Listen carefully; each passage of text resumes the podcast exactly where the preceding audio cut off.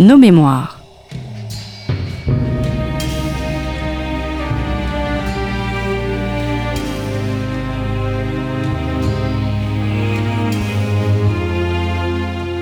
On retrouve Christophe Dickès. Chers auditeurs, bonjour et merci pour votre fidélité à Storia Voce. Comme vous le savez, nos podcasts sont gratuits et nous avons fait le choix de ne pas faire appel à la publicité pour les financer. Alors si vous souhaitez nous soutenir, n'hésitez pas, n'hésitez pas à faire un don à notre association en cliquant sur le lien indiqué dans la description de ce podcast en faisant un don, eh bien nous vous offrirons un abonnement à Histoire et Civilisation.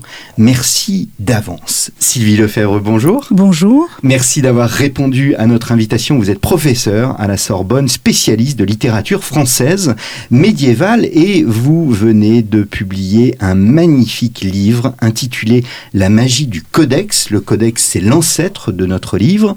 La magie du codex, corps, folio, page, pli, cœur, un ouvrage paru aux belles lettres. Nous ne sommes pas ici dans une histoire du livre, mais plutôt l'histoire d'un objet, et c'est cet objet que nous allons découvrir au cours de cette émission.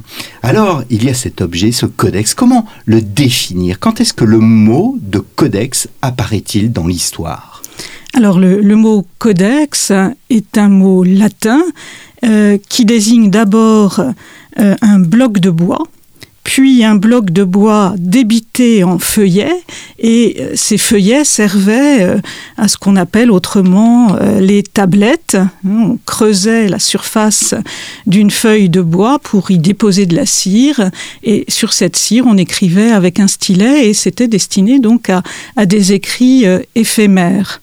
Et puis, au premier siècle de notre ère, donc après Jésus-Christ, on a imaginé que ce support éphémère, enfin que cette forme euh, de, support d'écrit éphémère euh, pouvait devenir un, support véritablement de livre en changeant euh, justement la matière qui la supportait, c'est-à-dire en utilisant le papyrus qu'on utilisait pour la forme du livre antique, le volumen, ou bien euh, le parchemin, et puis plus tard le papier. Donc euh, le, codex, euh, c'est d'une certaine manière le nom de notre livre moderne.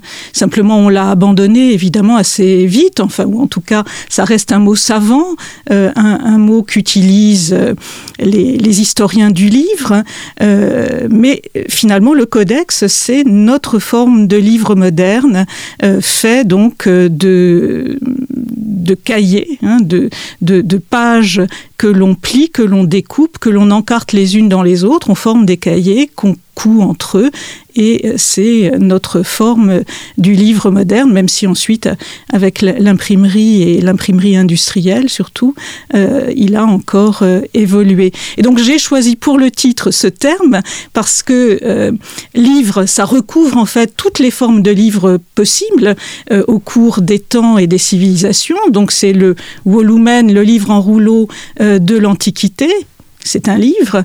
Notre codex, c'est un livre. Donc, livre recouvre en fait euh, toutes les sortes euh, euh, possibles de, supports de, l'écriture, d'une écriture que l'on veut le plus durable possible. Hmm.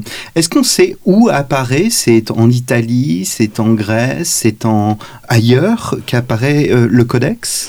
Alors, c'est difficile à dire. C'est difficile à dire, mais euh, le codex apparaît aussi bien pour les écrits en grec euh, qu'en latin. Hein, euh, au cours du, du, premier siècle après Jésus-Christ. Mhm. Alors votre livre, à vous, est absolument magnifique, il est richement illustré, sa couverture, on, voit ce fameux livre dont nous allons parler tout à l'heure, qui est en forme de cœur, qui date de, de, l'époque médiévale. Mais euh, revenons aux origines. Comment se développe le codex? En quoi le christianisme, puisque c'est ce que vous dites dans votre livre, en quoi le christianisme a-t-il été déterminant dans ce développement? Alors, on n'en est pas absolument sûr, hein, mais euh, le, codex ne l'a emporté sur l'autre forme du livre, la forme plus ancienne, le volumen, que très progressivement. Hein. Euh, il a fallu à peu près quatre siècles pour qu'au cinquième siècle, définitivement, la forme du livre plié euh, l'emporte définitivement pour les textes grecs comme pour les textes latins, donc dans le, bassin méditerranéen, sur, sur le volumen. Et les, spécialistes ont imaginé que la concomitance avec la naissance du christianisme euh, avait peut-être été un facteur qui avait favorisé le passage d'une forme à une autre.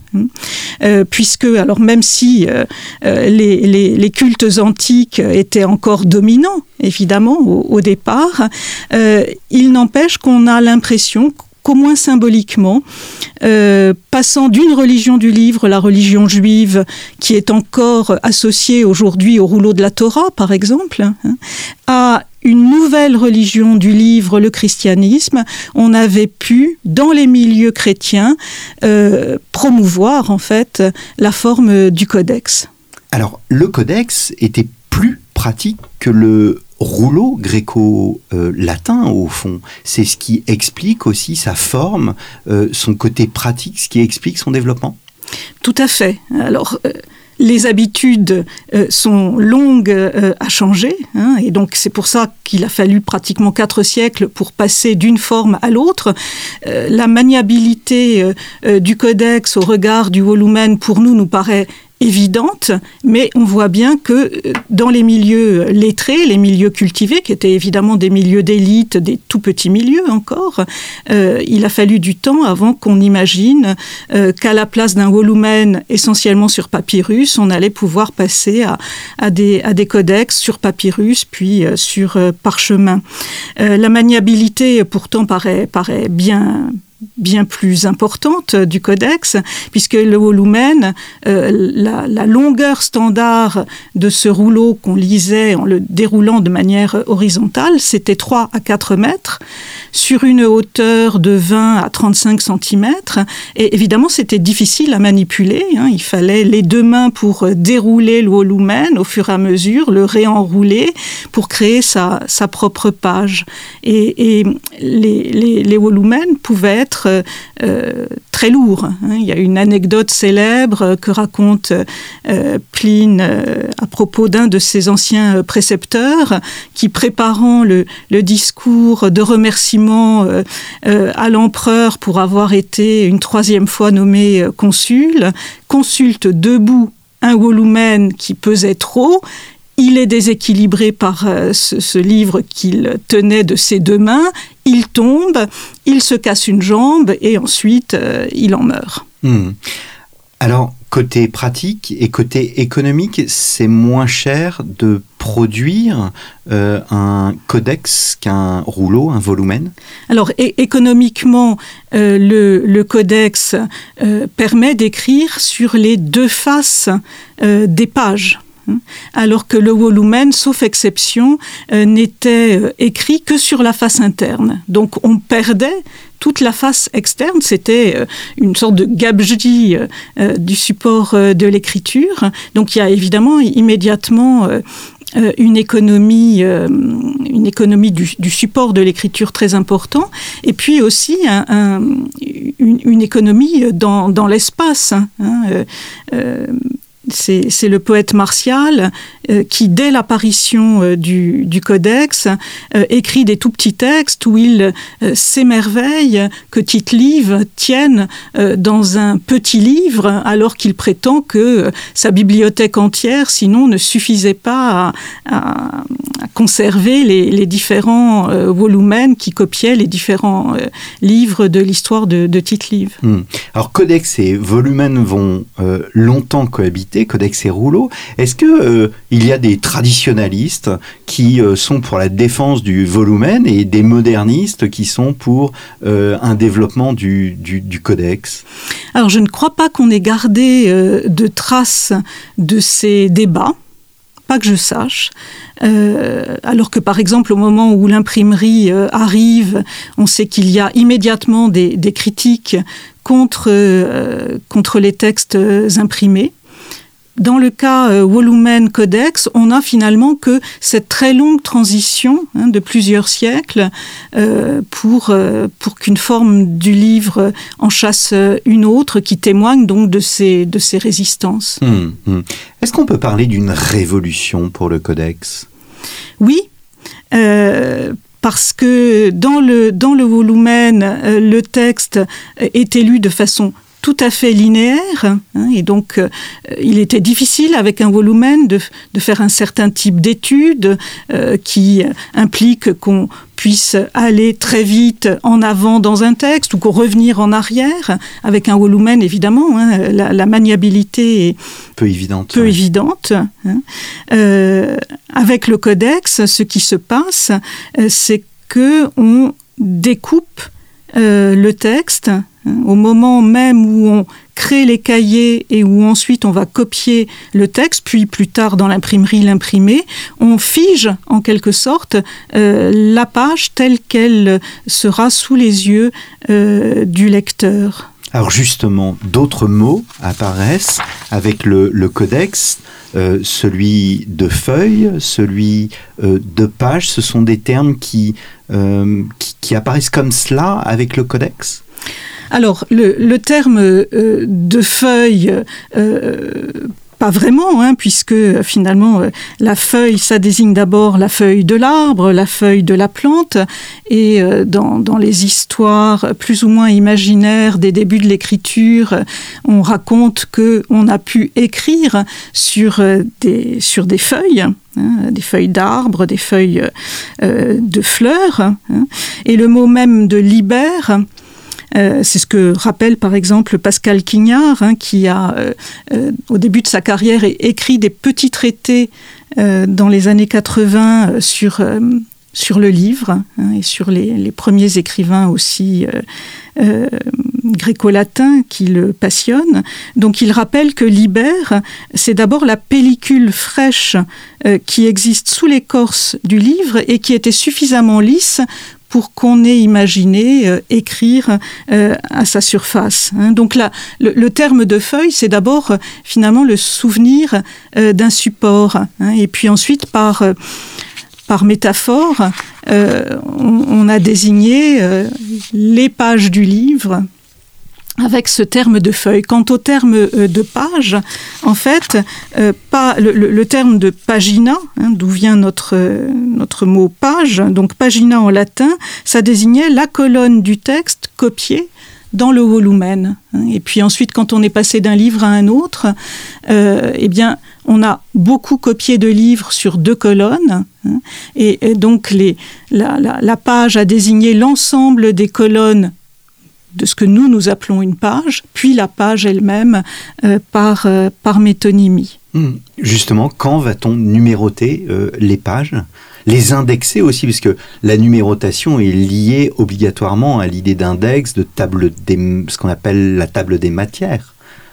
Alors déjà dans le, dans le rouleau antique, on pouvait parfois trouver des colonnes numérotées, et longtemps ensuite, dans l'espace euh, du codex, donc ça n'était jamais systématique. Hein, c'est finalement à partir euh, du début du XVIIe, dans le livre imprimé, qu'on va définitivement avoir une pagination obligatoire. Hein. donc euh, chaque feuille sera numérotée sur son recto et sur son verso, c'est ce qu'on appelle la pagination.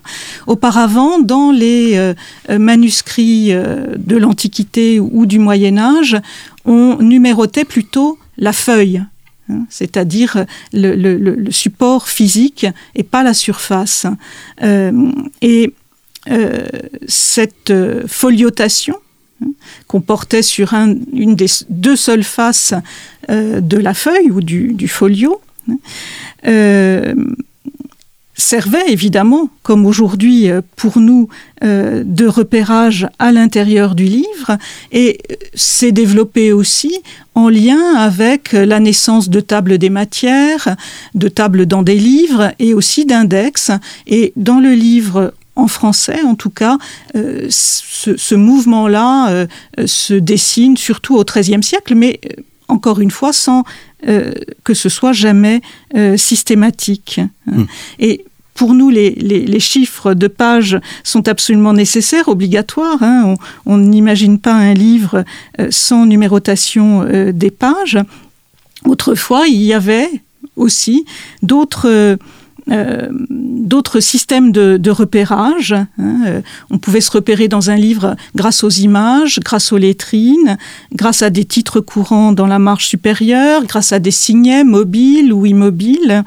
et encore aujourd'hui, vous le savez, enfin, c'est déjà un livre un peu ancien, mais euh, Borges, dans son livre euh, de sable, a imaginé un livre extraordinaire mais euh, inquiétant où une page numéro 5044 est suivie de la page 999 et à chaque fois qu'on le ferme et à chaque fois qu'on l'ouvre, on est devant un livre différent. Hmm. Alors, au début aussi, les codex n'avaient pas de page de titre, ce qu'on appellerait une page de couverture. On trouvait des informations sur le nom de l'auteur, le copiste, parce que le copiste est très important. En fin d'ouvrage, cela a un nom, s'appelle le colophon. C'est bien plus tard qu'apparaît ce qu'on appellera le frontispice. Oui, alors le, colophon, là encore, hein, n'est pas systématiquement présent. Euh, c'est pour les historiens et de la littérature et du livre des informations qui sont euh, euh, passionnantes, hein, mais qui ne figurent pas, hélas, dans, chaque livre. Hein. Aujourd'hui, on ouvre un livre imprimé et on sait normalement qui en est l'auteur, qui en est l'éditeur, à quelle date il a paru. Tout ça sont des informations qui ne sont pas systématiquement données, loin de là, dans, dans les manuscrits, voire dans les premiers livres imprimés. Hmm. Mais quand on a de la chance, on a en effet un colophon où le copiste va pouvoir donner son nom, éventuellement dire pour qui il travaille, à quelle date euh, et, en quel lieu. mais pourquoi la fin? Pourquoi en, enfin Est-ce que c'est parce que voilà aujourd'hui on a des études, de, euh, voilà des méthodes de lecture et c'est vrai que euh, il nous arrive même pour des revues de prendre les revues, de prendre les livres par la fin et non pas par le début. Alors, ça figurait à la fin parce que finalement, le copiste, souvent, et même quand il ne livre pas toutes les informations euh, que je viens de, lister, euh, le copiste peut euh, avoir une mention de copiste finale où il dit simplement, voilà, j'ai fini ce livre, ça m'a pris un temps infini, ça m'a cassé le dos et maintenant, je vais pouvoir aller à la taverne boire un, verre de vin. Donc euh, c'est à la fin du livre qu'en quelque sorte euh, le travail terminé, il peut le, signer. Hein. Et ces informations, de fait, euh, au moment où l'imprimerie prend son essor, elles, sont encore à la fin des volumes, et puis peu à peu, un certain nombre de choses vont migrer à la tête du livre, hmm. parce que souvent on laissait un folio en blanc qui permettait de protéger le début même du texte. Et puis ce folio blanc, finalement, il a appelé euh, euh, un texte imprimé et c'est devenu la page de titre, hein, où on faisait figurer euh, le titre, éventuellement le nom de l'auteur, et puis petit à petit va, s'inscrire aussi sur cette page de titre le nom de, l'éditeur ou de l'imprimeur. Hmm. Pourquoi des livres anciens ont une tranche rouge ou bien une tranche dorée? Alors, les, tranches euh, de couleur, euh, elles existent euh, dès la fin du Moyen Âge, en tout cas les tranches dorées, hein, surtout. et c'est parce qu'après rognage, c'est-à-dire égalisation des bords des feuilles, c'était à la fois une technique d'ornementation, hein, ça enrichit le livre que cette décoration par la couleur. C'est aussi parce que quand on peignait en quelque sorte les, les tranches soit en rouge, soit avec des mouchetures, euh, un peu comme le, papier reliure hein, ou des marbrures. Euh, c'était aussi une manière de protéger les tranches du livre des taches, des traces de doigts, voire éventuellement, euh, s'il y avait un peu de, de, chimie dans la peinture, évidemment, d'éloigner les, les verres. Hmm. Alors, il y a une chose que l'on rencontre encore chez les bouquinistes, par exemple, ou bien chez les libraires, on trouve des livres non coupés. Et euh, je ne peux m'empêcher de citer, alors je vais en choquer certains, ce n'est pas grave, mais la citation de Théophile Gautier, le seul plaisir qu'un livre me procure encore, c'est le frisson du couteau d'ivoire dans ses pages non coupées. C'est une virginité comme une autre, et cela est toujours agréable à prendre on coupait les livres parce que on les pliait chez le chez l'imprimeur. Euh, il y avait une complexité de la euh, non pas de la du pli en fait. Tout à fait. Hein, le, alors c'est moins évident à prouver dans l'univers du manuscrit, même si on a quelques traces euh, de, de cahiers dont on sait qu'ils étaient pliés et qu'ils étaient copiés page par page, repliés et, cousus. Mais dans l'univers de l'imprimerie, il faut bien imaginer qu'on a de grandes pages enfin de grandes feuilles, pardon, plutôt de papier, sur lesquelles on compose directement X pages, recto et verso, et que ces feuilles, on les plie pour former les cahiers, on les euh, coud euh, ensemble pour former le corps du livre. Mais ce corps du livre, il ne se livre hein, euh, au lecteur que s'il coupe le haut des feuillets ou du côté de la, de la tranche qu'on appelle la, la tranche de, de, gouttière pour pouvoir accéder au texte de, de chaque page. Hein. il y a tout un imaginaire évidemment très physique du livre. Théophile Gautier sans s'en amuse un peu en parlant de ce viol, d'une certaine manière, du livre. Malarmé en parle aussi comme d'un sacrifice, et évidemment, l'un comme l'autre font allusion à ces tranches rouges euh, qui euh, euh, pour les, connaisseurs du livre ancien, sont très représentatives du livre, en particulier du XVIIIe siècle. Hmm. Un livre non coupé a plus de valeur aujourd'hui qu'un livre coupé? Pour certains bibliophiles, oui. Hum, hum. Alors, votre livre est richement illustré, c'est euh, cela en fait aussi sa, qualité. Vous montrez bien que l'œuvre est comme mise en scène par de multiples décorations, des, colonnes, des animaux, des portraits. Euh, l'image est importante dans euh, le codex? Alors, je, connais plus particulièrement les, manuscrits euh, médiévaux. médiévaux euh, sont des livres où il y a, alors il n'y a pas systématiquement d'images, hein. c'est vrai que quand on voit des expositions euh, consacrées aux manuscrits médiévaux, euh, les bibliothécaires ont tendance à montrer euh, des livres richement enluminés parce que c'est ce qui est le plus beau, le plus frappant et puis le, le plus spectaculaire. donc on a beaucoup de livres médiévaux sans images. Mais l'image qui a eu tendance dans le livre, euh, pour parler comme euh, Alice au pays des merveilles, euh, le livre pour les grandes personnes, le livre pour les grandes personnes, à un moment donné, a d'une certaine façon refusé l'image. et donc, les, les, livres que je montre sont des livres plus anciens où l'image participait en effet de la compréhension du texte, hein, soit en, en le rythmant hein, et en donnant euh, des points de repère quand, euh, par exemple, la, la foliotation n'existe pas.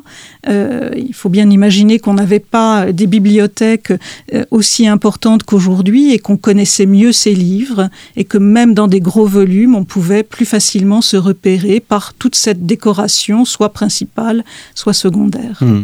Dans votre premier chapitre, il y a toute une série d'images où l'on voit une ronde de lecteurs autour d'un livre, des scènes où l'on voit un clerc offrant un livre. Que nous disent toutes ces scènes? On met, en, on met en scène, à proprement parler, au fond, euh, le livre en révélant son importance? Alors, on, est euh, très longtemps dans le régime d'une écriture de mécénat, hein, donc on a très volontiers des, scènes de dédicaces hein, qui sont placées soit en début du livre, soit à la fin du livre. Hein. quand le livre est terminé, d'une certaine manière, on peut l'offrir. Alors c'est plus rare à la fin du livre qu'au début, mais on, en trouve. Euh, et euh, ce qui est intéressant, c'est de voir que euh, la plupart des, scènes de dédicace montrent qu'on offre un livre fermé, mais il, arrive que le livre puisse être ouvert et il est déjà ouvert donc à la lecture, à une lecture donc qui est euh, euh, un geste culturel et social entre l'auteur et, son dédicataire, qui est en quelque sorte aussi son premier lecteur. Hmm. Alors autre représentation, alors nous sur nos téléphones portables, nous avons nos, nos fameux emojis, ces petits symboles dessinés pour éclairer euh, euh, le texte, l'humeur, euh, eh ce n'est pas une invention contemporaine au fond, puisqu'on voit des pictogrammes dans les textes anciens. Alors, ces pictogrammes sont rares. Euh, on n'a jamais Malgré atteint. Tout. Oui, on n'a jamais, atteint le niveau des émojis aujourd'hui. Tout à fait. Euh, alors, il y a le pictogramme, en effet, de, de la manicule. Hein, et ce qui m'a intéressé dans ce livre, c'est aussi donc montrer physiquement l'entretien au sens propre que le lecteur peut avoir avec le livre. Il le tient d'une main ou de deux mains. Euh, il peut marquer la page euh, de façon éphémère en glissant ses doigts. Enfin, moi, je pratique beaucoup, mais je pense que tous les lecteurs font ça en, marquant sa page, en, laissant un, doigt entre, entre deux pages. Et euh, dans, dans les manuscrits comme dans, dans les livres euh, imprimés, on a ce qu'on appelle des manicules, c'est-à-dire des petites mains en marge qui désignent souvent de l'index un passage particulier. Alors il y en a qui sont dus aux copistes, comme ils seront dus aux imprimeurs, et c'est des moyens, euh, des marqueurs visuels pour euh, orienter euh, l'œil du lecteur vers un passage particulier ou vers une articulation singulière du, texte. Et puis il y a aussi toutes les marques de lecteurs qui viennent dessiner eux-mêmes dans leurs manuscrits ces petites manicules à des endroits qu'ils ont remarqués et qu'ils trouvent remarquables et que sans doute ils voudraient faire signaler à, des lecteurs qui viendront ensuite. Alors, sont, sont des traces des lecteurs dans les livres qu'aujourd'hui on, on, étudie. Alors, on a longtemps dit, évidemment, et c'est vrai en particulier des livres de bibliothèque, qu'il était interdit d'y écrire, mais heureusement pour nous, euh, dans, dans les livres que possédaient autrefois les lecteurs, les lecteurs ne s'interdisaient pas, évidemment, euh, d'annoter. d'annoter. Hum, hum. Le codex, vous venez de le dire, euh, permet aussi une lecture à une seule main, même si on trouve dans nombre de représentations des pupitres, des euh, lutrins. Euh, quelle est la lecture médiévale? C'est une lecture à la main, comme nous la connaissons aujourd'hui, ou bien c'est une lecture qui se fait sur un support en bois? Alors, euh, tout dépendait bien sûr de, euh, de la taille du livre, bien entendu, d'une part, du format du livre, et puis aussi du, type de lecture qu'on fait. Est-ce qu'on est en train de, lire le livre pour le recopier, euh, auquel cas il faut que le copiste dispose d'un lutrin sur lequel il euh, assoit son, son modèle et euh, se débrouille pour faire tenir la double page ouverte qu'il va ensuite euh, recopier. Mais avec les, les, livres de plus petit format et le codex euh, finalement permet, à la différence du volumen, euh, assez vite la naissance de ce qu'on appellerait aujourd'hui un livre de poche, on peut tout à fait lire en tenant le livre d'une seule main hein, et c'est en particulier le cas d'un certain nombre de représentations euh, de la Vierge de l'Annonciation face euh, à, à l'archange Gabriel. Gabriel. Mmh, mmh. Alors, euh, on, nous n'avons pas parlé de la, la, lecture. On voit dans les représentations que la lecture peut être un acte, un acte public, pardon. Euh, la lecture silencieuse, à contrario, la lecture individuelle est un acte tardif? Alors, les historiens de la lecture euh, ont, beaucoup progressé sur euh, la chronologie euh, de cette lecture silencieuse. La lecture silencieuse, elle devient d'abord possible dans les milieux monastiques très tôt, à partir du, du 8e siècle à peu près, au moment où on va séparer les mots par des blancs, et où la lecture à haute voix d'un modèle à recopier n'est plus, n'est plus obligatoire. Et la lecture silencieuse, c'est-à-dire la lecture des yeux, alors que auparavant la lecture devait passer évidemment par, par la bouche. Euh, cette lecture silencieuse, elle va euh, s'étendre dans les milieux euh, euh, laïques à partir du XIVe siècle. Hein, et on en a une trace dans le fait que l'éguéré devient un synonyme de widéré. Donc voir et lire deviennent euh, synonymes. Mais la diffusion hein, de, la, lecture silencieuse euh, n'a jamais fait disparaître les autres modes de lecture. Hein. Vous parliez de la ronde des lecteurs autour d'un livre, les lectures collectives, les lectures à voix haute, euh, dans un espace plus ou moins euh grand, euh, ont toujours existé. Et le lutrin, qui sert en particulier euh, pour les livres d'église, a aussi un sens liturgique. Hein. Il s'agit d'élever, de porter haut et de haut la parole de, la parole de Dieu. Hmm. Alors je souhaiterais terminer euh, par cette image qui est en couverture, une très belle couverture, un livre en forme de cœur. Il s'agit d'un livre d'heures qui est aujourd'hui à, la BNF. Il s'agissait d'une mode que de faire euh, des livres en forme de cœur alors ça a sans doute été une petite mode, une petite mode dont euh, témoigne euh, ce livre d'heures, hein, qui est le seul livre d'heures de cette forme, cordiforme, euh, qui soit aujourd'hui conservé. Mais je connais aujourd'hui non pas seulement deux manuscrits en forme de cœur, ceux que j'ai présentés dans la magie du codex, mais quatre qui datent donc des 15e et, et 16e siècles. Seul celui de la couverture est un livre d'heures.